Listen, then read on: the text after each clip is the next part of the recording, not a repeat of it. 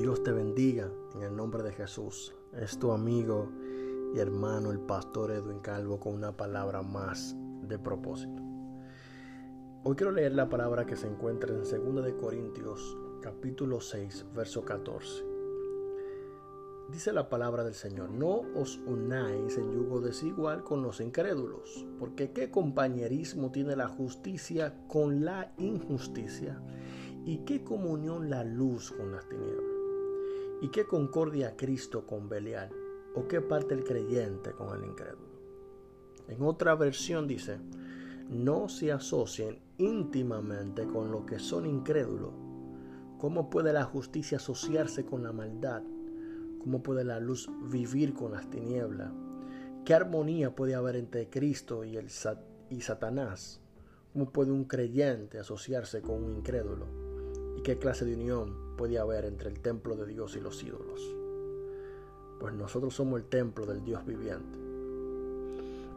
Eso lo escribió Pablo a la iglesia de Corintios. Y es cierto que Dios siempre ha abierto una brecha entre el hombre que él escoge y el mundo. Siempre ha habido una separación.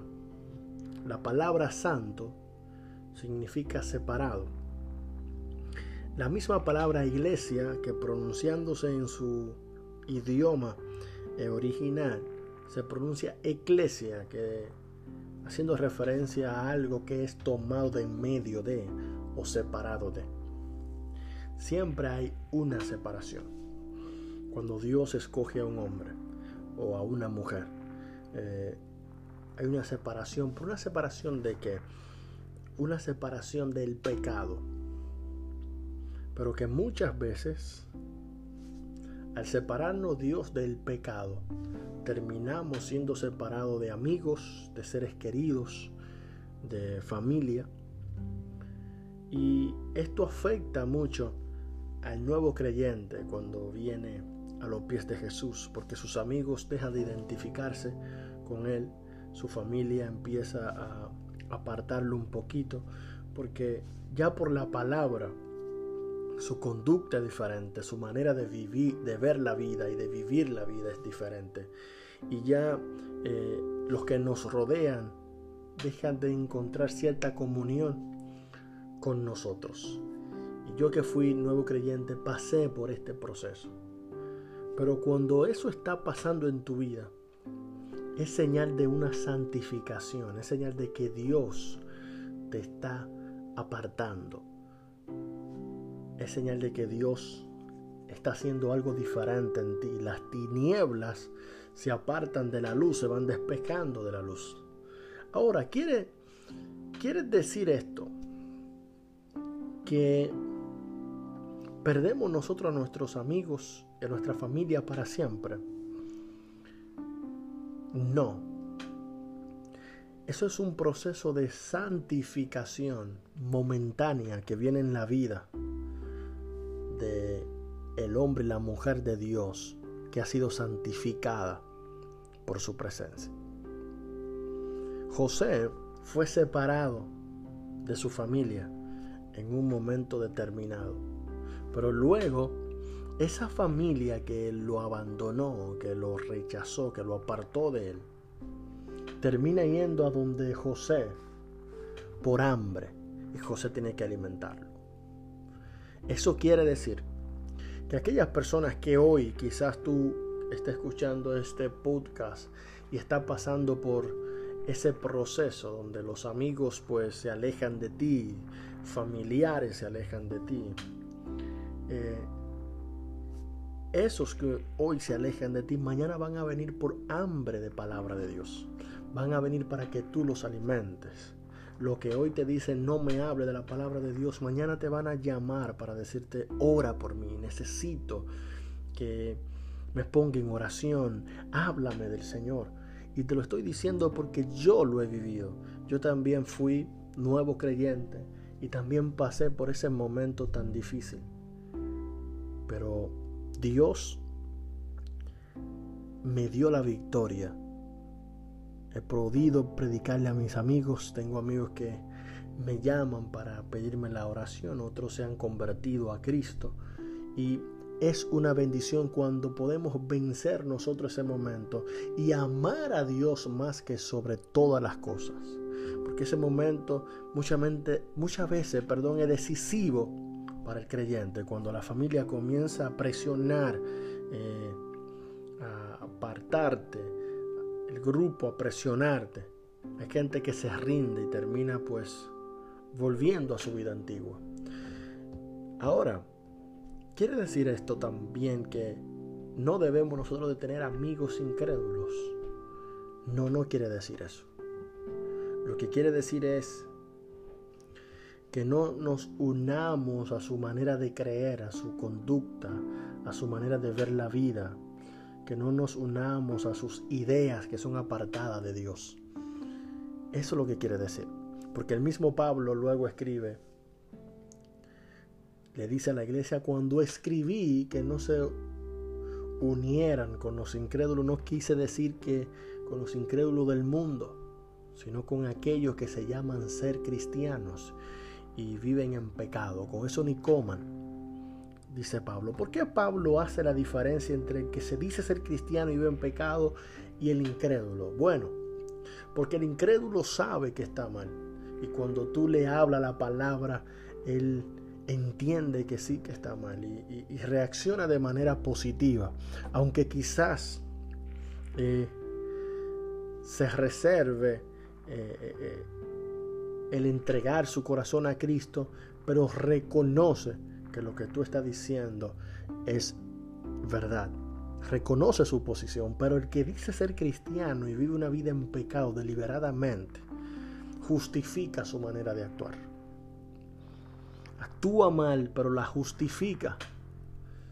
Y termina siendo muchas veces doctrina de ese pecado. Que en ocasiones dañan a los creyentes, al nuevo creyente, porque enseñan la palabra erróneamente por causa del pecado que hay en su corazón. También es cierto que cuando hay amigos que nos empujan a pecar, tú siendo cristiano, que nos empujan a, darle y a revelar, a darle la espalda a Dios y a revelarnos en contra de su palabra, también son amigos en el cual nosotros debemos de apartarnos, porque terminamos convirtiéndonos a ellos y no ellos a nosotros. La palabra en 1 Corintios 15, verso 33 dice, no se engañen ustedes mismos, las malas compañías corrompen las buenas costumbres.